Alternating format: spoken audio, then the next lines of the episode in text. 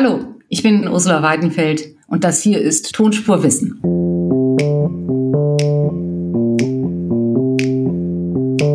Genau mit diesem Wissen müssen wir uns aktuell auseinandersetzen, dass weite Teile der Gesellschaft und auch Politik wirklich unterschätzt haben, wie handlungsbereit Wladimir Putin tatsächlich ist und wir sollten uns auch vor Augen führen, dass der aktuelle Krieg in der Ukraine momentan noch nicht den schnellen Erfolg gebracht hat, den er eventuell erwartet hatte. Und auch Präsident Putin zunehmend in die Ecke gedrängt ist, Erfolg zu zeigen. Wie gefährlich ist Wladimir Putin? Fragen wir eine Expertin. Fragen wir Cindy Wittke, Politikwissenschaftlerin und Expertin für internationales Völkerrecht. Tonspur Wissen Endlich die Welt verstehen. Ein Podcast von Rheinischer Post und Leibniz Gemeinschaft.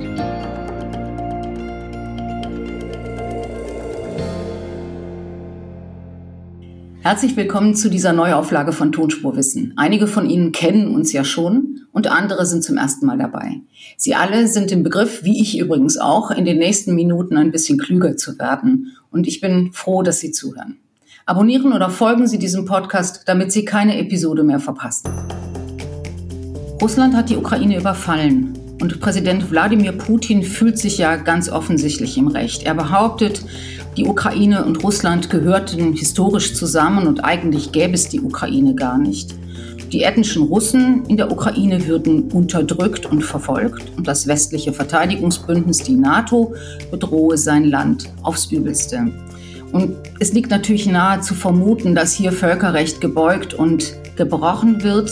Ob das wirklich so ist, Darüber spreche ich mit Dr. Cindy Wittke. Sie ist Politikwissenschaftlerin und leitet die politikwissenschaftliche Forschungsgruppe am Leibniz-Institut für Ost- und Südosteuropa-Forschung in Regensburg und hat ganz viele Kontakte zu Wissenschaftlern, Politikwissenschaftlern, Juristen in Moskau, in Kiew und in Osteuropa. Insofern bin ich ganz froh, dass wir Sie heute als Gesprächspartnerin gewonnen haben. Hallo, Frau Wittke.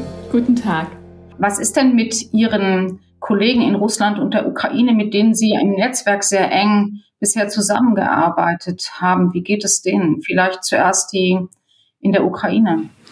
Also ich beschäftige mich ähm, nun seit mehreren Jahren mit einem Projekt, das nennt sich Politiken des Völkerrechts im postsowjetischen Raum und dazu habe ich ähm, Menschen interviewt, die im Kontext des Völkerrechts, Juristen als auch Nichtjuristen ähm, arbeiten und ähm, ich sehe momentan sehr viele Kolleginnen und Kollegen und Menschen des Netzwerks, ähm, die zum Teil in Kiew sind, nun inzwischen als Abgeordnete der Duma und dort bleiben, auch mit ihren Familien. Einige Freunde sind auf das Land, haben sich auf das Land zurückgezogen und, und, und bleiben dort und, und harren ähm, aus. Ähm, wiederum andere haben die Flucht angetreten und ähm, heute zum Beispiel konnten wir eine ukrainische Völkerrechtlerin tatsächlich in Regensburg ähm, vom Zug abholen. Und die moderiert heute Nachmittag auch das erste Webinar im Kontext ihrer Forschung ähm, zum Völkerstrafrecht. Ähm, auf der langen Sicht ist natürlich Forschung in der Ukraine extrem gefährdet. Ähm, wir können auch höchstwahrscheinlich auf längere Sicht nicht mehr in das Land einreisen und dort Feldforschung machen oder uns wissenschaftlich austauschen. Also das ist für alle Menschen, die mit und in der Ukraine gearbeitet haben, geforscht haben, sich dort engagiert haben, ähm, natürlich ein großes Desaster. Und was mich am meisten betroffen hat, ist die Bombardierung ähm, von Kharkiv. In Kharkiv war ich sehr oft. Dort gibt es eine große juristische äh, Hochschule und äh, auch einige der Studierenden und Doktoranden, mit denen ich mich noch vor ein, zwei Jahren, bevor die Pandemie anfing, unterhalten habe, kämpfen jetzt in Kharkiv und von einigen war, ist auch schon leider seit ein, zwei Tagen nichts mehr zu hören. Und die Kollegen in Russland? Das Völkerrecht in Russland ist sehr divers aufgestellt. Es gibt ähm, sehr kremltreue Stimmen, insbesondere nach der Annexion der Krim 2014. Es gibt aber auch einen sehr breiten und sehr diverses Meinungsbild, wenn man einmal ähm, das Vertrauen der Menschen erworben hat und zum Beispiel Interviews auch anonymisiert ähm, durchführt. Was ich sehr bewundernswert finde, ist, dass einige dieser Wissenschaftlerinnen und Wissenschaftler sich tatsächlich auch in den sozialen Medien sehr offen gegen den äh, Krieg und sie benennen ihn auch als solchen ähm, positionieren und zum Teil daraus auch Konsequenzen ziehen, ähm, dass sie sich von ähm, Ehrenämtern oder auch aus uni einigen universitären Zirkeln ähm, zurückziehen. Und das sind tatsächlich sehr mutige Entscheidungen, sowohl professionell als auch ähm, persönlich. Diese Menschen fühlen sich zum Teil sehr hart getroffen von aktuellen Entscheidungen auch der deutschen Wissenschaftsgemeinschaften oder auch des deutschen akademischen Austauschdienstes, ähm, Kooperationsprogramme mit Russland ähm, einzufrieren. Weil da jetzt die Leinen auch gekappt werden. Da hier auch dann die, äh, die tatsächlich die, die Beziehungen gekappt werden, es natürlich kein Geld nach Russland fließen soll, aber die Stellungnahme dieser Individuen. Es ist natürlich, wir riskieren sehr viel und wir sind natürlich auch doppelt gestraft dadurch, also dass sie auch keinen Zugang mehr haben zu diesen ähm, Fördermöglichkeiten. Und zeitgleich entspannt sich natürlich eine sehr große Welle und sehr lobenswerte Welle der Solidarität für die ukrainischen Wissenschaftlerinnen und Wissenschaftler. Und da werden auch momentan über Nacht Fördermöglichkeiten, Stipendienprogramme und Solidaritätsprogramme aus dem Boden gestampft. Aber ich denke, es ist wichtig, auch das Risiko russischer kritischer Wissenschaftlerinnen und Wissenschaftler zu sehen und wahrzunehmen, wie auch ein Brief der, äh, der russischen Wissenschaftlerinnen und Wissenschaftler, einen offenen Brief, eine sehr mutige Stellungnahme, die innerhalb wirklich kürzester Zeit sehr, sehr viele Unterschriften hatte, unter anderem aus der Akademie der Wissenschaften. Hm, danke für den Hinweis. Ich glaube, das ist wirklich wichtig, weil es ja im momentanen offenen und großen Diskurs eben schon auch oft nicht gesehen wird, dass in Russland viele mutige Wissenschaftler, nicht nur Wissenschaftler, ähm, auch mutige Teile der Zivilgesellschaft sind, die den Krieg kritisieren und damit natürlich ein viel größeres Risiko eingehen, als man sich das im Westen so vorstellen kann. Wenn wir jetzt auf den Westen schauen, der ja völkerrechtlich argumentiert und sagt, ähm, die Ukraine hat das Recht auf Selbstverteidigung und wir haben das Recht, sie dabei zu unterstützen. Ist das gedeckt durchs Völkerrecht? Natürlich kann man das äh, argumentieren, dass dies gedeckt ist vom Völkerrecht. Die Frage, die sich jetzt uns momentan auch stellt, nach aktuellen Drohungen auch von Präsident Putin, dass er jede abgefeuerte Waffe, die aus neuen Waffenlieferungen von NATO-Staaten in der Ukraine an die Ukraine kommt, dass er das eventuell auch schon als einen Akt der Aggression werten würde. Also die Frage, die sich hier stellt, ist, ab wann sind wir tatsächlich, also wann ist die Schwelle erreicht, dass wir wirklich aktiv beteiligt sind an, an diesem Konflikt ähm, in, der, in der Ukraine. Und auch hier hat wieder Präsident Putin seine sehr eigene Form der, der, der Interpretation des Völkerrechts präsentiert und bereits Andeutungen gemacht. Ähm, wie er eventuell die Waffenlieferung auch als neues Mittel nehmen könnte, dass nochmal der Konflikt weiter eskaliert wird und dass insbesondere natürlich die, die NATO, auch die Drohung, die er immer wieder jetzt auch deutlich macht mit äh, einem atomaren Schlag, dass der sich auch nicht nur auf die Ukraine beziehen könnte, sondern auch auf die NATO. Damit erzeugt er natürlich weiteres Eskalationspotenzial und weiteres Angstpotenzial, sowohl bei der Führung der Staaten als auch in den jeweiligen Staaten. Und wie schätzen Sie das ein? Meint er das ernst oder ist das eben tatsächlich auf der Stufe von möglichen Eskalationen einfach nur ein weiterer, ein weiterer Schritt? Ich bin wirklich tatsächlich ähm, spätestens seit der äh, Rede zum Kriegsausbruch ähm, von äh, Präsident Putin am Morgen des 24. wirklich der, der Überzeugung, dass wir ihn beim Wort nehmen sollten. Und da waren auch schon erste Anklänge versteckt, ähm, die er äh, den der äh, darauf hindeutete, dass er es auch durchaus in Betracht ziehen würde, das äh, atomare Arsenal äh, der russischen Armee für diesen Konflikt hinzuzuziehen. Und dieser Konflikt bezieht sich eben auf die Ukraine, aber auch auf den Westen. Und insbesondere die Rede zum, zum Kriegsbeginn war eine Abrechnung äh, mit, dem, mit dem Westen. Also wir sollten Präsident Putin beim Wort nehmen und auch die Gefahr ernst nehmen. Das hört sich jetzt so harmlos an, wenn Sie sagen, hinzuzuziehen. Das heißt doch, dass wir alle ernst nehmen müssen, die mögliche Gefahr, dass es Atombomben geben wird in der Ukraine. Aber wir wissen ja, dass ähm, äh, die, die russischen Atomraketen auch jederzeit Europa und sogar die USA erreichen können. Genau mit diesem Wissen müssen wir uns aktuell auseinandersetzen. Und ebenso müssen wir uns aktuell mit dem Wissen auseinandersetzen, dass weite Teile ähm, der Gesellschaft und auch Politik wirklich unterschätzt haben, äh, wie handlungsbereit Wladimir Putin ähm, tatsächlich ist. Und wir sollten uns auch vor Augen führen, dass der aktuelle Krieg in der Ukraine momentan noch nicht den schnellen Erfolg gebracht hat, den er eventuell erwartet hatte und äh, auch Präsident Putin zunehmend in die, in die Ecke gedrängt ist, äh, wirklich auch ähm, Erfolg zu zeigen. Ähm, und da ist natürlich die Drohung ein gutes Instrument der Angsterzeugung.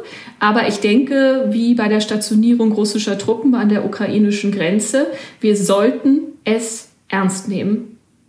Dagegen machen sich ja dann die Maßnahmen des Westens irgendwie doch eher klein aus. Wirtschaftssanktionen, wir bremsen mal die russische Wirtschaft aus, wir schicken den Rubel in den Keller. Das sieht alles nicht so aus, als sei der Westen wirklich da, wo sie ihn gerne hätten, nämlich dass er es ernst nimmt. Ich denke, der, der Westen nimmt es schon sehr ernst. Also die, die Sanktionen, die wir gerade sehen, sind Sanktionen nie gekannten Ausmaßes, tatsächlich ökonomischer, ökonomischer Art. Also man kann sagen, man, man übt auf Russland tatsächlich Zwang aus, ähm, seine, seine, seine politische Richtung ähm, zu, zu, zu ändern. Äh, und man übt diesen, diesen Druck doch sehr massiv aus und die Koalition derjenigen, die sich diesen Sanktionen anschließen, geht ja über Europa ähm, hinaus. Das ist transatlantisch und wird natürlich zum Beispiel auch mit der Beteiligung äh, von China oder auch von Australien ähm, global und jüngst schloss sich auch Südkorea den, äh, den Sanktionen an. Also wir sehen, dass äh, hier wird ein Staat wirklich äh, letztendlich vom sogenannten Westen und dessen Finanz- und Wirtschaftsströmen effektiv abgeschottet. Und auch die Rede von Bundeskanzler Scholz am, äh, jetzt am Wochenende, das war wirklich eine Umkehr auch deutscher Außen- und Verteidigungspolitik und einiger Prämissen, die seit der Gründung der Bundesrepublik galten. Sie sagen, dass ähm, China in diesem Konflikt sich neutral verhält und das sei schon fast so, als sei China auch bereit, Russland zu isolieren. Auf der anderen Seite hat China sich dem Zentralbankboykott nicht angeschlossen und ist nach wie vor bereit, die Devisenreserven, die in China liegen, zu mobilisieren. Und die großen Kryptowährungen sind ja auch noch im Boot für Russland und erreichbar. Also kann denn ein Boykott dann am Ende wirklich so aussehen, dass man ein Land ökonomisch so unter Druck setzt, dass es gar nicht mehr anders kann, als sich zu bewegen? Also ähm, ich denke und vermute auch, dass wir mit diesen wirtschaftlichen Sanktionen zwar schon ein gewisses Maß an Eskalation erreicht haben, aber dass diese Eskalationsstufe tatsächlich noch weitergehen kann. Äh, wir sprechen ja momentan von einem gezielten Eingriff in, durch SWIFT in die Finanzfreiheit Russlands, aber das kann noch vollumfänglicher ausfallen. Also man hat ja da momentan gezielt angesetzt an einigen Banken. Ähm, das kann noch viel umfangreicher sein und die chinesische Position ist ja häufig, äh, dass sie nicht in ihrem Handel gestört werden möchte. Aber dennoch sieht natürlich China, wie Wirtschaft, Finanzströme, Handel etc. Ähm, durch das Handeln Russlands ähm, beeinträchtigt werden. China fährt da gerade scheinbar eine sehr ambivalente Politik. Ähm, man erkennt Russlands Interessen an, man enthält sich im Sicherheitsrat der Vereinten Nationen in einer Resolution oder bezüglich einer Resolution, die sich gegen das russische Handeln richten soll und das verurteilen soll. Und auf der anderen Seite setzt man auch schon Signale, dass man dennoch aber auch nicht der Finanzplatz Russlands werden möchte. Ne? Und äh, nachdem die Schweiz auch die sehr, sehr äh, ja, bemerkenswerte Entscheidung die getroffen hat. lange gebraucht. Die Schweiz hat sehr lange gebraucht und das ist auch, soweit ich mich erinnern kann, soweit ich das weiß, ich bin keine Expertin ähm, zur Schweiz, aber ist das auch eine relativ einmalige oder sehr bemerkenswerte Handlung äh, in der Schweizer Finanzpolitik und Außenpolitik.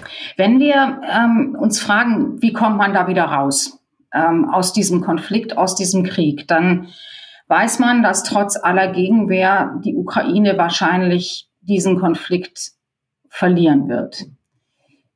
Wie geht's dann weiter? Also wir, wir müssen anerkennen, dass tatsächlich die Ukraine ähm, militärisch äh, der russischen Armee ähm, unterlegen ist. Ähm, dennoch müssen wir anführen, dass sie äh, gerade auch auf beeindruckende Art und Weise ähm, Gegenwehr ähm, leistet und dass wir nicht genau wissen, wie lange dieser Konflikt, der gewaltsame Konflikt noch andauern wird. Und leider wissen, ist es auch nicht abschätzbar, wie blutig dieser, dieser werden wird und wie sehr er die Zivilbevölkerung tatsächlich ähm, auch, auch betreffen wird. Ich denke, äh, Präsident Zelensky arbeitet ein wenig an allen möglichen Versionen und ich finde es sehr beeindruckend nun tatsächlich auch parallel zu den Kriegshandlungen in seinem Land sich um die Aufnahme in der EU zu bewerben und tatsächlich hier eine, eine Schnell, ein Schnellverfahren ähm, der Aufnahme in die EU ähm, zu, äh, zu verlangen oder zu beantragen. Und Präsident Zelensky hatte eine sehr ähm, beeindruckende ähm, Rede vor dem Europäischen Parlament ähm, gehalten. Und die Frage stellt sich nun, nun wirklich, ähm, kann man die Ukraine aufnehmen als eine Perspektive der Möglichkeit des Wiederaufbaus ähm, einer vom Krieg zerstörten Ukraine in einer nicht genau definierbaren Zukunft als Option. Und was heißt es für Russland, wenn wir ähm, feststellen, dass die Ukraine sich länger und intensiver und tapferer wehrt gegen diese Invasion als angenommen? Wenn wir sehen, wie in Russland die Schlangen vor den Bankautomaten immer länger werden, weil die Menschen natürlich auch bemerken, dass es Sanktionen gibt und dass diese Sanktionen sie auch persönlich sehr stark treffen können wirkt das auch auf die russische Moral sozusagen in dieser, in diesem Konflikt? Oder kann man da überhaupt was bemerken? Ich glaube, es ist zu früh zu sagen, was man, ob man schon etwas ähm, bemerken kann. Ähm, das lässt sich momentan ähm, noch nicht richtig messen. Das sind äh, erste, erste Eindrücke, Statistiken, die, die zeigen, die Hauptbetroffenen äh, tatsächlich wären zunächst ähm, sehr reiche Menschen und auch ein höherer Mittelstand und der Mittelstand und weniger ähm, tatsächlich die, die ärmere Schicht ähm, der, der Bevölkerung, weil die auch weniger Rücklagen hat und Ersparnisse etc. Ähm, also das ist ein, ein Fakt. Und das sind zwei Schichten, die unheimlich von, von Putin profitiert haben in der Vergangenheit, die also wahrscheinlich doch auch vergleichsweise lange loyal bleiben. Ja, und wenn wir uns ältere ähm, Statistiken angucken, dann wissen wir, dass man einerseits ökonomisch gut leben möchte, andererseits, dass die Vertrauensraten für Putin schwankten, aber jetzt doch relativ hoch sind und gleichzeitig, dass man ähm, auch sehr stark darauf achtet, welche Rolle Russland in der, in der Welt spielt. Also es ist äh, sozusagen ein, ein diffuses Bild, das sich ergibt, das auch dazu führen könnte, dass man sich hinter den Präsidenten stellt, aber auch, dass ökonomische Sanktionen dazu führen könnte, dass man privat nicht bereit ist, dafür mit seinem privaten Wohlbefinden oder mit seinem eigenen ökonomischen Auskommen ähm, tatsächlich in Haft genommen zu, zu werden und auch zum Beispiel nicht mehr reisen ähm, zu können und sich nicht mehr frei bewegen zu können. Also da gibt es ein gewisses Potenzial. Wir wissen tatsächlich nur nicht, ob es groß genug ist und ob es sich tatsächlich gegen den Präsidenten formieren kann, da der Repressionsapparat, der sich in den letzten Jahren aufgebaut hat, tatsächlich sehr stark ist und Putin in einen Moment angreift, die Ukraine angreift, indem er diesen auch wirklich sehr stark in der Hand hat und zivilgesellschaftliches Engagement immer auch mit persönlichem Risiko bis hin zum Risiko des eigenen körperlichen, äh, der eigenen körperlichen Integrität ähm, verbunden ist. Gibt es ein Szenario für ein Russland ohne Wladimir Putin? Ich glaube, dass äh, also das beschäftigt ähm, auch auch äh, natürlich die Wissenschaftlerinnen und Wissenschaftler sehr häufig, obwohl wir natürlich nicht dazu da sind, ähm, so Szenarien nur zu entwerfen oder die Kristallkugel herauszugucken, zu holen und, und, und spekulativ zu, zu, zu, zu arbeiten. Ne?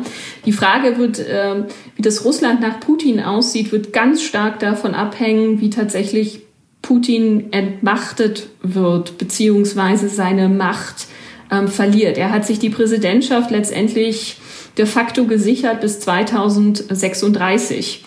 Ähm, das sind noch sehr, sehr, sehr, sehr viele Jahre.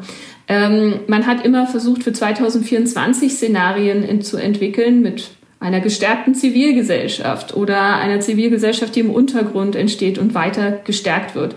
Momentan spekuliert man, dass es eventuell sogar zu einem Putsch in den inneren Zirkeln ähm, des Kremls kommen könnte. Das ist rein spekulativ. Aber ein solches Szenarium würde zum Beispiel oder könnte auch bedeuten, dass der russische Staat geschwächt wird, dass dieser hyperstarke oder vermeintlich hyperstarke und autoritäre Staat ähm, auch ähm, sehr schnell ähm, zerfallen kann. Es gibt in Russland immer auch noch Zentrifugalkräfte, die gerade durch den autoritären Staat unter Wladimir Putin gedeckelt sind, aber die durchaus wieder aufbrechen könnten. Also wir müssen hier wirklich im Konjunktiv sprechen. Der das Leben der internationalen Gemeinschaft dann womöglich auch nicht sicher, sicherer machen würde. Frau Wittke, vielen Dank für das Gespräch und danke für diese Einschätzungen, die natürlich wie alles in diesen Tagen der ähm, der aktuellen Lage obliegen und man weiß eben immer nicht, welche Halbwertszeit die Analysen, die man macht, im Moment haben. Genau. Das geht Politikwissenschaftlern nicht anders als Journalisten. Danke, dass Sie Ihre Einschätzungen genau. mit uns geteilt haben. Vielen, vielen Dank. Vielen Dank. Vielen Dank für das Gespräch. Das war Tonspurwissen für diese Woche. Wenn Sie mögen, empfehlen Sie den Podcast weiter. Geben Sie ihm fünf Sterne in Ihrer Podcast-App oder erzählen Sie auf Twitter von dieser Episode. Cindy Wittke finden Sie da als Cindy-Wittke, die Leibniz-Gemeinschaft als Leibniz-WGL und RP Online als RP Online. Mein Name ist Ursula Weidenfeld und mich finden Sie unter das tut man nicht. Danke fürs Zuhören und bis nächste Woche.